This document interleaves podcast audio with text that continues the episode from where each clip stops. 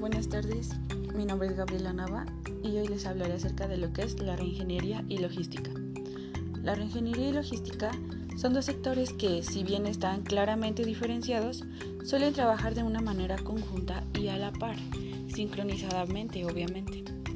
Esto se debe a que la logística necesita repensarse de manera constante, adaptándose a los cambios y exigencias del mundo competente, para conseguir mejores resultados en términos de productividad y eficiencia.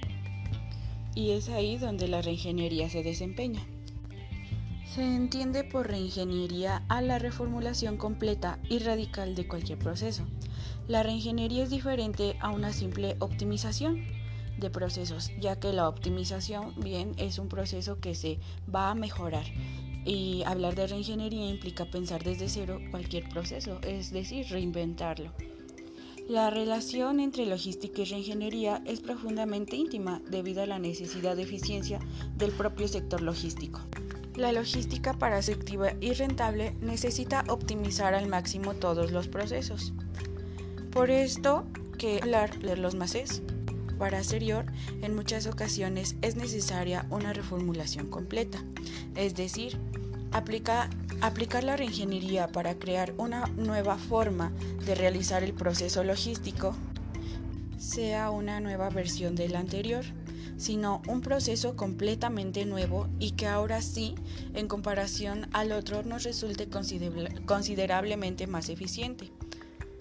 Existen eh, tipos de reingeniería que son aplicables a la logística.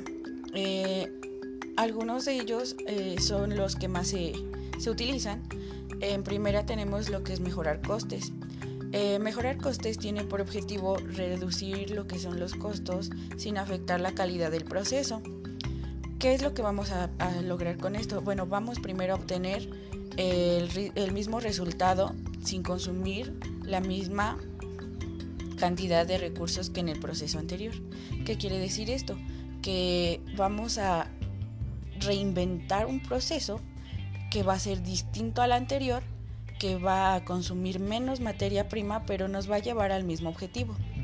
El segundo tipo de logística, perdón, de reingeniería, es lograr la paridad. Esto quiere decir ser el mejor de su clase.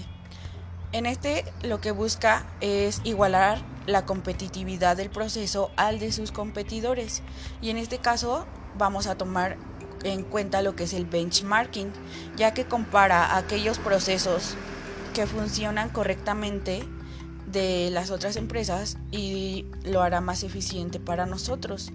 Esto permite la identificación de elementos clave que son los que nos permitirán igualar imitar y aplicar a nuestra empresa. Por otra parte, la tercera reingeniería es realizar un punto de innovación radical. Llevar a cabo un cambio en el proceso partiendo de una definición de óptimo distinta. En este caso, aquí a lo que nos vamos a enfocar es la redefinición o la definición del objetivo. Es decir, se desarrolla el proceso a partir de un enfoque diferente, lo que implica necesariamente un cambio de modelo y del punto de partida a la hora de diseñar un nuevo proceso desde cero. En este sentido, la innovación tecnológica juega un papel muy importante. Bueno, pues para finalizar, como podemos ver, la relación entre la reingeniería y logística es muy íntima debido a la propia naturaleza del sector logístico.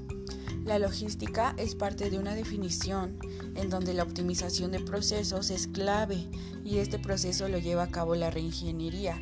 Creo que es muy entendible y muy básico que la logística quiere reinventarse o rediseñarse y la reingeniería es la que nos va a llevar de la mano a que ese proceso sea óptimo.